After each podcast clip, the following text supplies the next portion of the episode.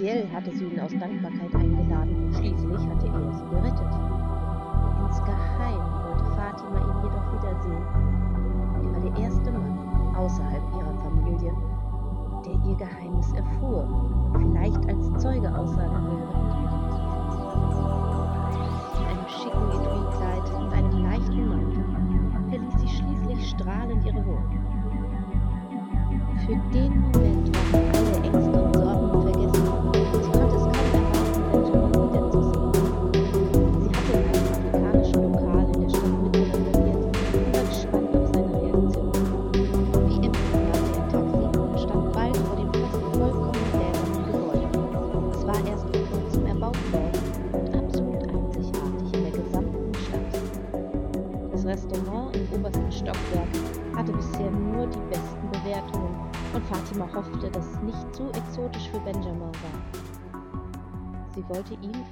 entspannten Atmosphäre kennenlernen und für sich gewinnen. Im Restaurant gab sie am Empfang ihre Jacke ab und ließ sich zum reservierten Platz führen. Am Fenster hatte man eine wunderbare Sicht auf die Skyline. Das Ambiente war wirklich einmalig, modern und dennoch exotisch. Die Dekoration war in Grün- und Brauntönen gehalten, dazu Tiermotive und Fellmuster. Eine durchaus wilde Mischung und dennoch stimmig. Zu ihrer Überraschung saß der blonde Mann bereits am Tisch und erhob sich, als er sie erblickte. Fatima lächelte unwillkürlich und schickte den Kellner fort. Sie sehen bezaubernd aus. Äh, guten Abend, Fatima, grüßte er sie und mit einem breiten Lächeln. Vielen Dank. Ich freue mich, dass Sie meiner Einladung gefolgt sind, antwortete sie und setzte sich. Ich hätte niemals ablehnen können. Allerdings habe ich mir die Freiheit genommen, das Menü des Tages zu bestellen, da es mir wärmstens empfohlen wurde. Benjamin lächelte und Fatima nickte. Dagegen hatte sie nichts einzuwenden, da sie die Karte noch nicht kannte. Einen Moment lang herrschte Stille, bis der Kellner mit Wein und Wasser an den Tisch kam. Höflich goss der junge Mann den beiden ein, und Fatima erhob ihr Glas. Ich danke Ihnen nochmals dafür, dass Sie nicht weggesehen haben, brach Fatima zögerlich die angenehme Stille. Benjamin winkte ab. Das war doch selbstverständlich. Fatima schüttelte den Kopf. Für sie war es alles andere als selbstverständlich. Außer Charlie hatte bisher jeder weggesehen für ihren Onkel. Er erschien ihr manchmal als übermenschlich, da er immer wieder bekam, was er wollte, trotz seiner Verbrechen. Die Gesetze, für die sie kämpfte und auf die sich die Gesellschaft stützte, kamen ihr manchmal wirklich lächerlich vor. Es war nutzlos, Gesetze oder Vorschriften zu haben, wenn es möglich war, sich von Verstößen freizukaufen. Der Rest des Gesprächs verlief belanglos. Fatima erfuhr das ein oder andere über Benjamin und auch aus welcher Familie er stammte, was sie wirklich überraschte. Natürlich war Scott ein bekannter Name, aber sie hatte dennoch nicht geglaubt, dass er wirklich der Sohn dieses Wirtschaftsmoguls war. Robert Scott hatte fast die gesamte Stadt in der Hand, denn ihm gehörten sämtliche Firmen, und auch der Hafen war unter seiner Kontrolle. Für eine solche Herkunft war Benjamin ein wirklich guter Mann. Andererseits waren 28 Jahre viel Zeit, um zu reifen. Möglicherweise war seine Kindheit sogar frei von verderblichen Einflüssen gewesen, denn es brauchte viele Jahre, um ein solches Imperium wie das der Scots aufzubauen. Ohne es wirklich zu merken, ließ Fatima sich immer mehr auf ihr Gegenüber ein, erzählte von ihrer Kindheit und ihrem beschwerlichen Weg bis zum Erfolg als Oberstaatsanwältin. Sie hatte das Gefühl, dass sie ihm vertrauen konnte, auch wenn das gefährlich war. Er schien ebenso ungehemmt zu sein, und Fatima fühlte sich wohl in seiner Nähe. Das Essen kam irgendwann während des Gesprächs, und sie lobte seine Wahl, denn es schmeckte wirklich vorzüglich. Sie saßen auch nach dem Hauptgang noch lange zusammen, und eigentlich war es langsam Zeit, das Dinner zu beenden, da es sich für Fatima immer mehr nach einem Rendezvous anfühlte. Immer wieder überlegte sie, ob sie gehen sollte, doch sie wollte viel lieber noch bleiben und noch mehr über Benjamin erfahren. Der eigentliche Zweck des Essens, ihn für sie zu gewinnen, erschien ihr als erfüllt. Natürlich war sie sich nicht sicher, ob er wirklich aussagen würde, aber da er sie nun kannte und zu mögen schien, war die Wahrscheinlichkeit doch sehr hoch. Die meisten Menschen waren nicht bereit, Fremden einen Gefallen zu tun, besonders wenn ein Verbrechen involviert war. Plötzlich nahm Benjamin ihre Hand, welche auf dem Tisch gelegen hatte. Er sah ihr direkt in die Augen und lächelte. Meine Zeugenaussage hat viel Gewicht und wird Folgen haben. Ich bin bereit, diese für dich unter einer Bedingung zu tragen. Er sah sie eindringlich an, und Fatima brauchte einen Moment, um, um seine Worte zu realisieren. Er würde ihr helfen. Ihr Herz machte einen Satz. Was für eine Bedingung? fragte sie zögerlich. Benjamin strich über ihre Hand, und sein Blick wurde zärtlich. Werde meine Frau, flüsterte er, und Fatima machte große Augen. Doch er sprach weiter, bevor sie etwas sagen konnte. Ich weiß, es kommt überraschend und wir kennen uns kaum, aber dafür haben wir noch Zeit. Während der Prozess läuft, werden wir uns sehr gut kennen und bestimmt auch lieben lernen. Ich spüre eine Verbindung zwischen uns und du mit Sicherheit auch. Es hätte auch Vorteile für dich. Mit mir an deiner Seite hast du mehr Einfluss. Ich habe viele Kontakte im ganzen Land. Zudem sind wir doch beide recht spät dran, damit den richtigen Partner zu finden. Fatima war sprachlos. Natürlich hatte er recht mit seinen Worten, doch sie hatte nie in Erwägung gezogen, jemals zu heiraten oder dergleichen. Sie fühlte sich durchaus mit ihm verbunden, und, und wenn sie ehrlich war, mochte sie diese berechnende Seite an ihm. Dennoch war dieser Antrag mehr als überraschend. Ich werde es mir überlegen. Mir gefällt deine Art zu denken, antwortete sie schließlich, und er grinste. Und du gefällst mir, Fatima, gab er zurück, und sie lächelten sich einen Moment lang an. Sein Preis war hoch, doch er brachte ihr Vorteile, die sie nicht ignorieren konnte. Das einzige Problem war das Dollhaus. Der Prozess barg sehr hohe Risiken und Benjamin ebenso. Charlie würde das niemals zulassen. Fatima atmete tief durch. Diesen Weg zu gehen, hatte möglicherweise ihren Tod zur Folge. War ein gerechter Prozess das wert? Sie schob die Gedanken zur Seite. Jetzt war nicht die Zeit, sich darüber den Kopf zu zerbrechen. Da Benjamin keine sofortige Antwort erwartete, beschloss sie den Rest des Abends noch zu genießen, bis Fatima schließlich die Rechnung beglich und sie sich mit einem leichten Kuss verabschiedeten. Er weckte völlig unbekannte Gefühle und Wünsche in ihr. Auf dem Heimweg telefonierte Fatima aufgeregt mit Charlie, die ihr wortlos zuhörte. Wir unterhalten uns, wenn du wieder hier bist, sagte diese schließlich. Fatima war nicht besonders verwundert über die Reaktion ihrer Freundin. Allerdings würde es noch einige Tage dauern, bis sie sich treffen konnten, da Fatima noch intensiv an ihren Fällen arbeiten musste. Während Fatima sich in den nächsten Tagen in die Arbeit stürzte, überlegte Charlie, wie sie Fatima von Benjamin trennen konnte. Sie konnte diese Art von Risiko auf keinen Fall zulassen, und ein Prozess gegen Fatimas Onkel kam auch nicht in Frage. Die Endlösung war glasklar. Wenn Fatima auf ihrer fixen Idee beharrte, musste sie sterben. Allerdings hatte Charlie wenig Lust, Fatima zu ermorden. Denn eigentlich hatte sie sie gern. Charlie drehte sich auf ihrem Bürostuhl. Ein Prozess, eine Hochzeit und ein glückliches Leben für Fatima gegen das Dollhaus. Die Entscheidung war klar. Nur wollte sie ihre Freundin behalten. Dieser Benjamin stellte eine Gefahr dar, und früher oder später würde alles ans Licht kommen, selbst wenn Fatima das Dollhaus einfach nur verließ. Plötzlich kam Charlie ein Gedanke. Scott.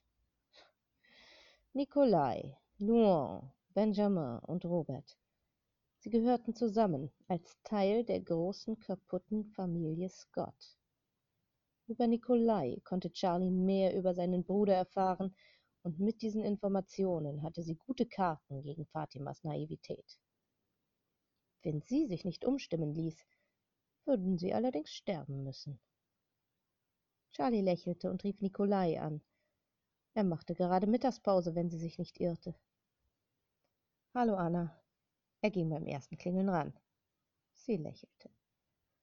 Hey, Nikolai, hast du nach der Arbeit schon was vor?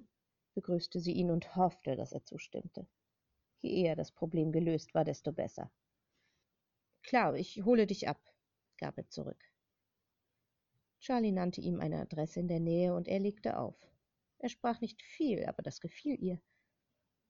Manchmal war er sehr verletzlich und zeigte es ihr offen, doch meistens war er wortkarg und hörte einfach nur zu.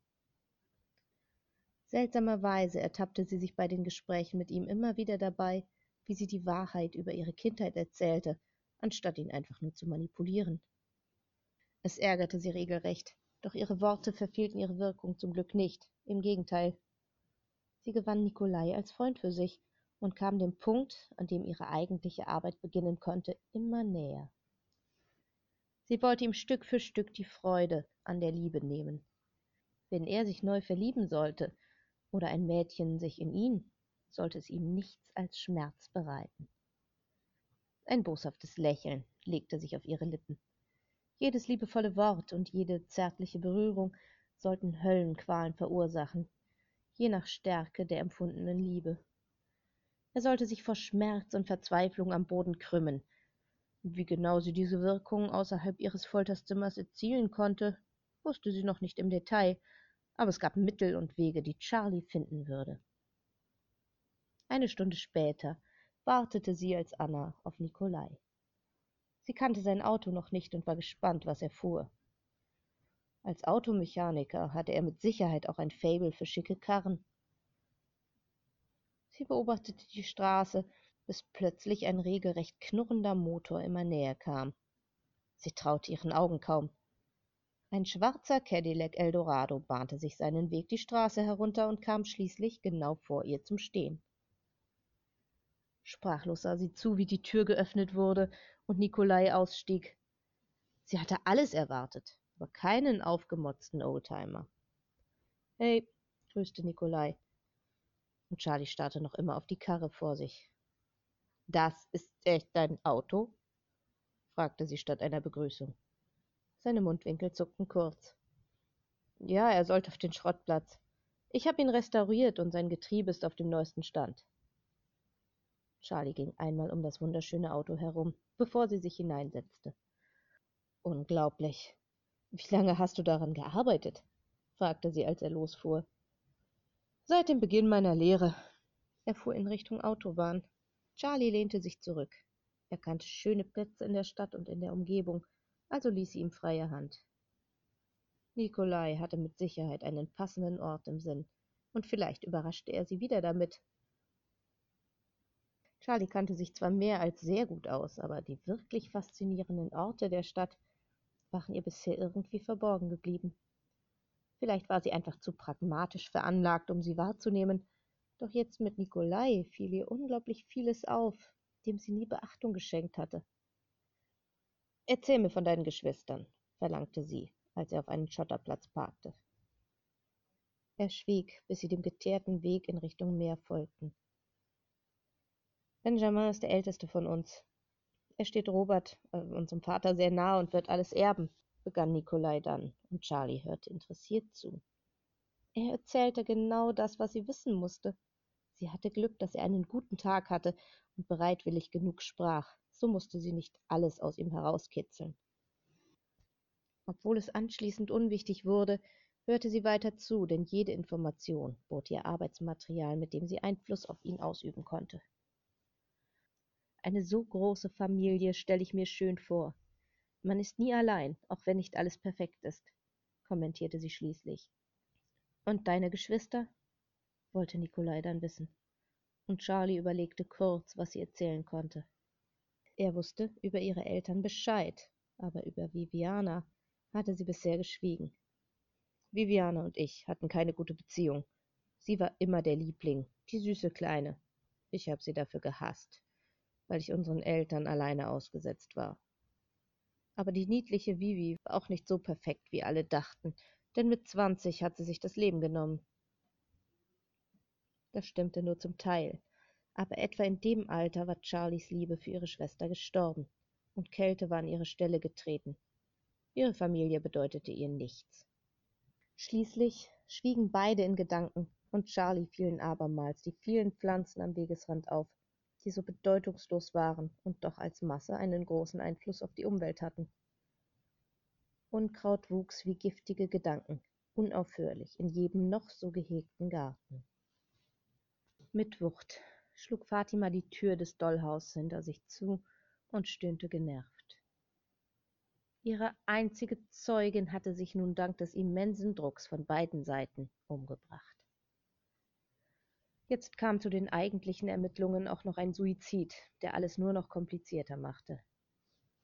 Die Beweislage war ernüchternd gering und zudem verschwanden auch noch immer mehr Beweise aus der Asservatenkammer. Der Fall war verflucht, zum Scheitern verurteilt und Fatima auf Hilfe angewiesen. Die Reichen und Mächtigen hielten allerdings zusammen oder wollten in keine Skandale verwickelt werden. Wie gingen die Möglichkeiten aus, und der Mann, der seine Hilfe angeboten hatte, stand auf ihrer schwarzen Liste. Niemals würde sie sich an ihn wenden. Charlie kann wohl hell sehen. Sie sagte, dass du heute kommen würdest, vernahm Fatima plötzlich eine amüsierte Stimme und sah auf. Im Türrahmen der Küche lehnte Desiree mit einer kleinen Obstschüssel und lächelte. Diese kranke Pfuscherin hatte Fatima gerade noch gefehlt. Was willst du? Hast du mich vermisst, oder soll ich dir dein ekelhaftes Lachen aus deiner Visage brennen? fragte sie, und die Serie fing an zu lachen. Weder noch. Ich wollte dir nur sagen, dass dein kleiner Toyboy fast gestorben wäre vor ein paar Tagen. Julie hat ihn gerettet. Du solltest besser Acht geben, meinte die Französin dann und pickte eine Ananas aus ihrer Schale. Fatima blinzelte verwirrt. Sie hatte Fabius Existenz vollkommen ausgeblendet. Es kümmerte sie nicht, ob er lebte oder starb, und Desiree spielte sich unnötig auf. Ah, schön. Die Mühe war es nicht wert. Ich will ihn nicht mehr. Du kannst ihn haben, wenn du willst. Überleg es dir bis morgen früh, sonst töte ich ihn, gab Fatima zurück. Ihn behalten? Was soll ich mit einem Mann? lachte Desiree und beendete das Gespräch, indem sie sich umdrehte und zurück in die Küche ging. Kopfschüttelnd machte Fatima sich auf den Weg in den Keller. Seit sie Benjamin kannte, hatte sie tatsächlich kein Interesse mehr an Fabio. Es war ihr ziemlich egal, was mit dem jungen Mann geschah. Er war ihr fast schon lästig. Und wenn Desiree schon sein elendes Leben rettete, konnte sie ihn genauso gut behalten. Missmutig stapfte Fatima die Treppen hinunter, nachdem sie die Sicherheitsverriegelung überwunden hatte.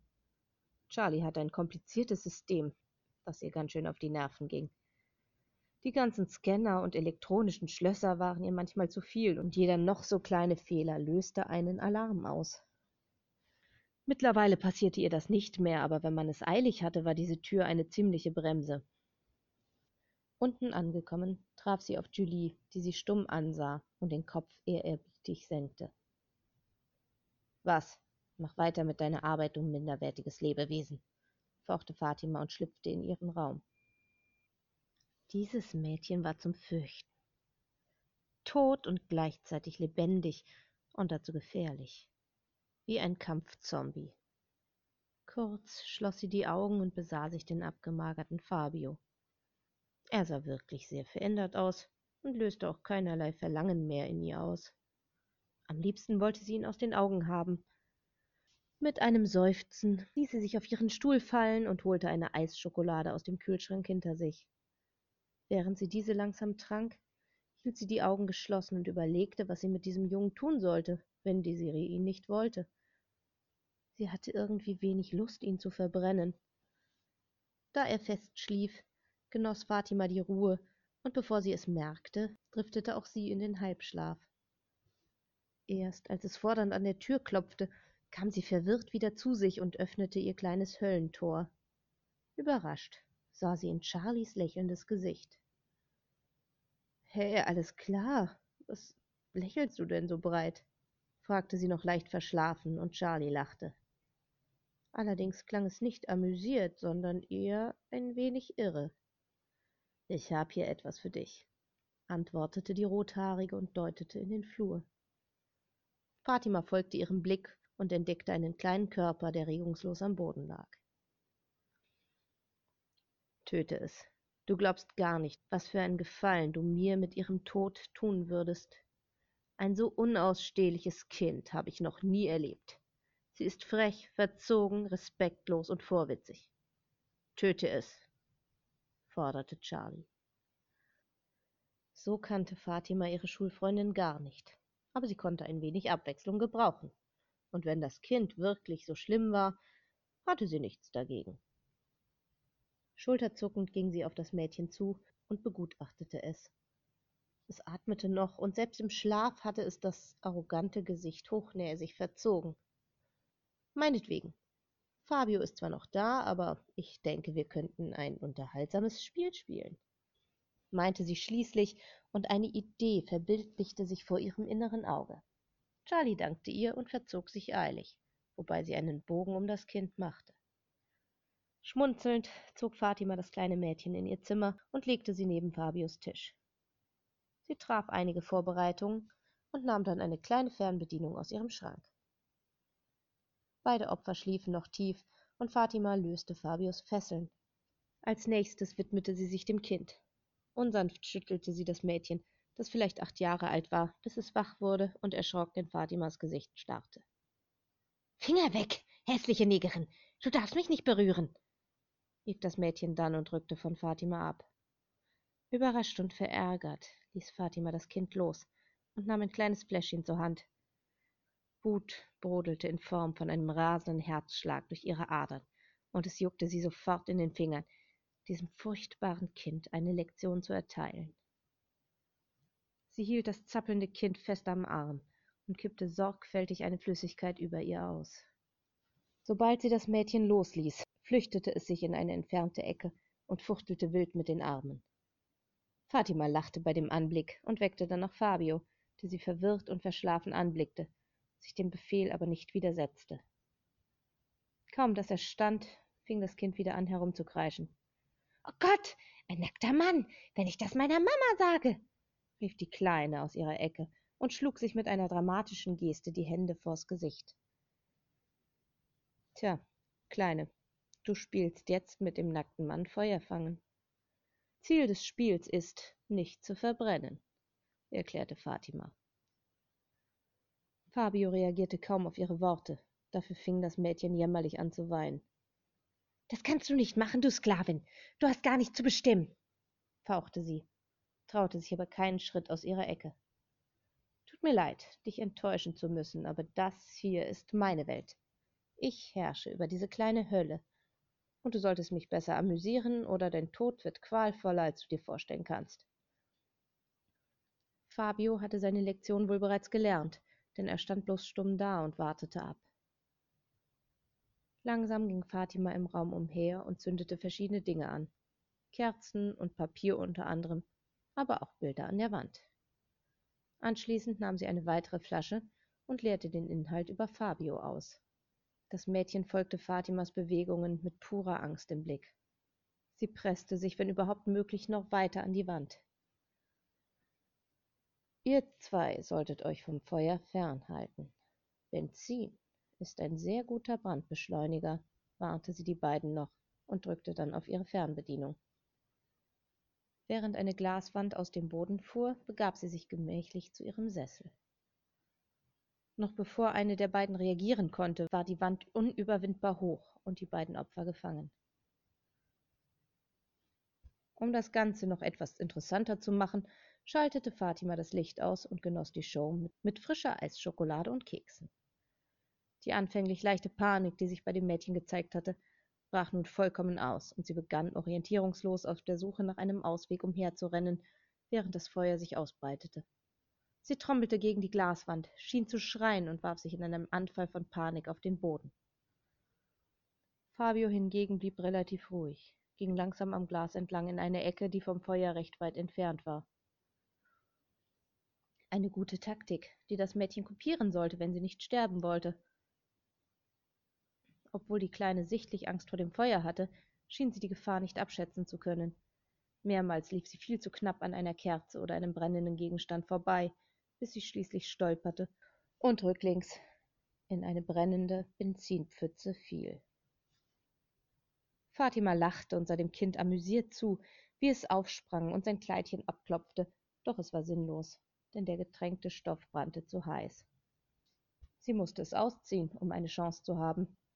Diese Idee kam ihr jedoch zu spät, und so fingen ihre Haare bei dem Versuch ebenfalls Feuer, und sie war so gut wie verloren.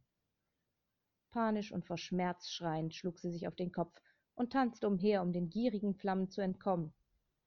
Dabei lief sie blindlings umher und trat mehr als einmal in andere brennende Gegenstände, so dass sie bald lichterloh in Flammen stand. Fatima genoss den Anblick und lehnte sich zurück. Fabio verhielt sich überraschend passiv und sah einfach nur zu. Erst als das Kind hilfesuchend auf ihn zulief, erwachte er aus seiner Trance. Anstatt ihr jedoch irgendwie zu helfen, hob er einen Fuß und trat das Mädchen kräftig von sich, so dass sie ein gutes Stück zurückgeschleudert wurde und hart auf dem Boden aufschlug. Wider Erwarten blieb sie regungslos liegen, und die Flammen fraßen ihren Körper gierig auf. Kein Todesschrei ertönte, und Fatimas Show war früher vorbei als erhofft. Noch immer erstarrt stand Fabio in seiner Ecke und hustete aufgrund der starken Rauchentwicklung. Er hatte das Mädchen in den sicheren Tod gestoßen, das musste ihm klar sein. Ein wenig enttäuscht aktivierte Fatima den automatischen Feuerlöscher und die Flammen im Raum erstickten. Langsam fuhr auch die Glasscheibe wieder herunter und der entstandene Rauch wurde ausgelüftet. Erst als Fatima das verbrannte kleine Ding mit einem Zeigestock anstieß und das Häufchen einen knisternden Laut machte, zog Fabio scharf die Luft ein und sackte auf dem Boden zusammen. So zerstört weckte er plötzlich wieder Fatimas Interesse, und sie ging langsam auf ihn zu. Er zuckte zusammen, als sie ihn berührte, stieß sie aber nicht von sich. Ihre innere Dämonin war geweckt und plötzlich ganz heiß auf diesen jungen Mann. Sie wollte spielen und sich an ihm austoben, doch bevor diese Lust von ihrem Körper Besitz ergreifen konnte, klingelte Fatimas Telefon und riss sie aus ihrer wahnsinnigen Trance. Zuerst zögerte sie den Anruf anzunehmen, doch schließlich gewann ihre Neugier. Guten Abend, Madame Jacquard. Hier ist Leona Cartman. Tut mir leid, dass ich so spät und unangemeldet anrufe. Ich konnte mich nicht zurückhalten, denn ich habe heute eine Zusage für ein Praktikum in einer Kanzlei bekommen, sprudelte ihr Leonas fröhliche Stimme prompt aufgeregt entgegen. Fatima hatte das Mädchen fast vergessen. Vor einiger Zeit hatte sie den Fall ihrer Haushälterin gegen den Verwaltiger Leonard Carmin gewonnen. Dem Mädchen hatte sie damals Hilfe bei der Verwirklichung ihres Traums angeboten. Überrascht von der Realität war Fatima einige Sekunden lang sprachlos, bis sie sich sammeln und antworten konnte.